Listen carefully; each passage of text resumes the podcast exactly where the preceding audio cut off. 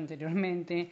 Em, a ver, si bien estas cuestiones ya hace un tiempo sabemos que se vienen cuestionando y que me parece piolísima, creo que todavía hay como mucho trabajo por hacer. Eh, en sí me parece esto, que hay algo del orden de la presión social.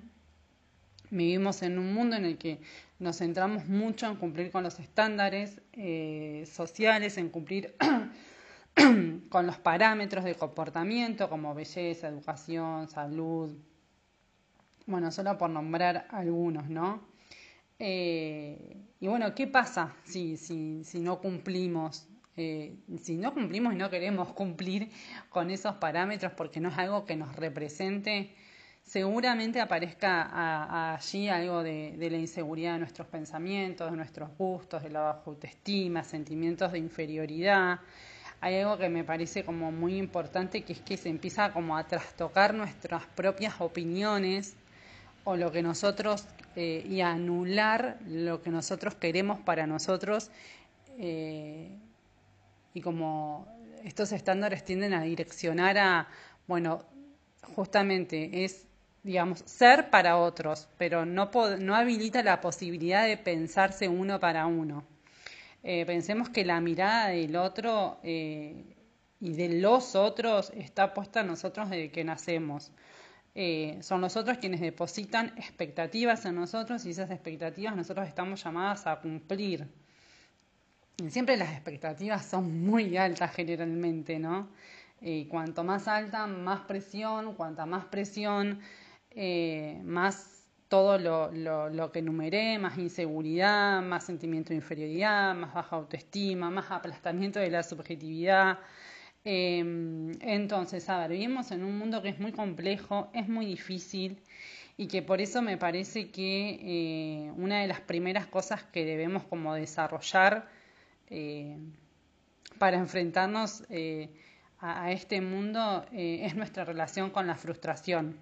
Tal vez ahí estoy contestando un poco la otra pregunta que era qué recomiendas para que eso cambie y bueno, a mí esto me parece clave ¿sí? Eh, el mundo está constantemente, eh, nos está poniendo a prueba, a prueba con nuestros conocimientos, con nuestros saberes, con nuestras habilidades, ¿qué más? A ver las aptitudes.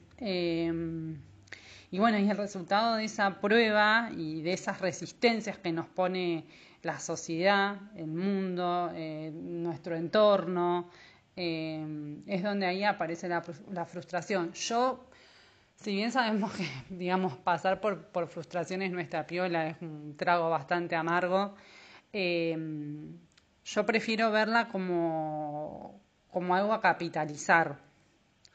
Eh, ¿Por qué? Porque pienso que la, digamos, la, resistencia que, o la frustración, frustración sí, no, nos, nos da a conocer algo, nos pone en evidencia frente a nuestros límites y capacidades. y eso, ay, perdón. Eh, yo creo que no hay que tomarlo como, como algo malo, negativo. Uy, no, no puedo con... ¿Qué burra soy? Por ejemplo, no puedo con, no sé, con las tareas de matemática. O se me ocurre así por una.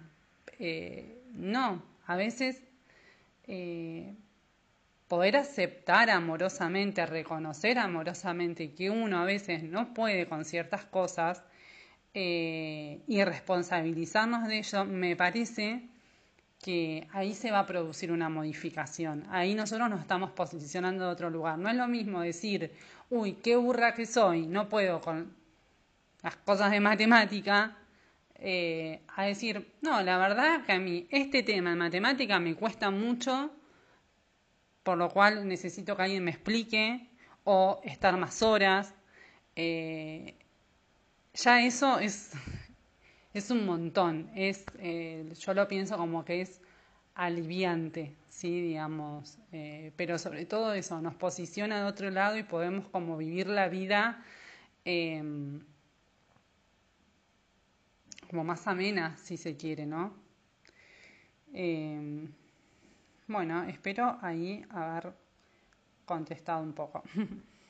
Bueno, él cuando jura dice, juro, sé yo, santos evangelios, no sé cuál habrá sido la fórmula, y después dijo, agregó y la sangre derramada no será negociada, que era una consigna de la época que ya ponía, que ya daba cuenta un poco de la tensión que había, porque lo que era era, eh, se estaba presionando al nuevo gobierno a que no negociara con, eh, bueno, los muertos, ¿no? Con los muertos de Treleu, con los muertos este, de toda una época de lo más convulsionada. Pero estaba convulsionada la época. Y como les había contado en un principio, eh, Ortega Peña no le ahorraba críticas al gobierno, estaba ya recontra...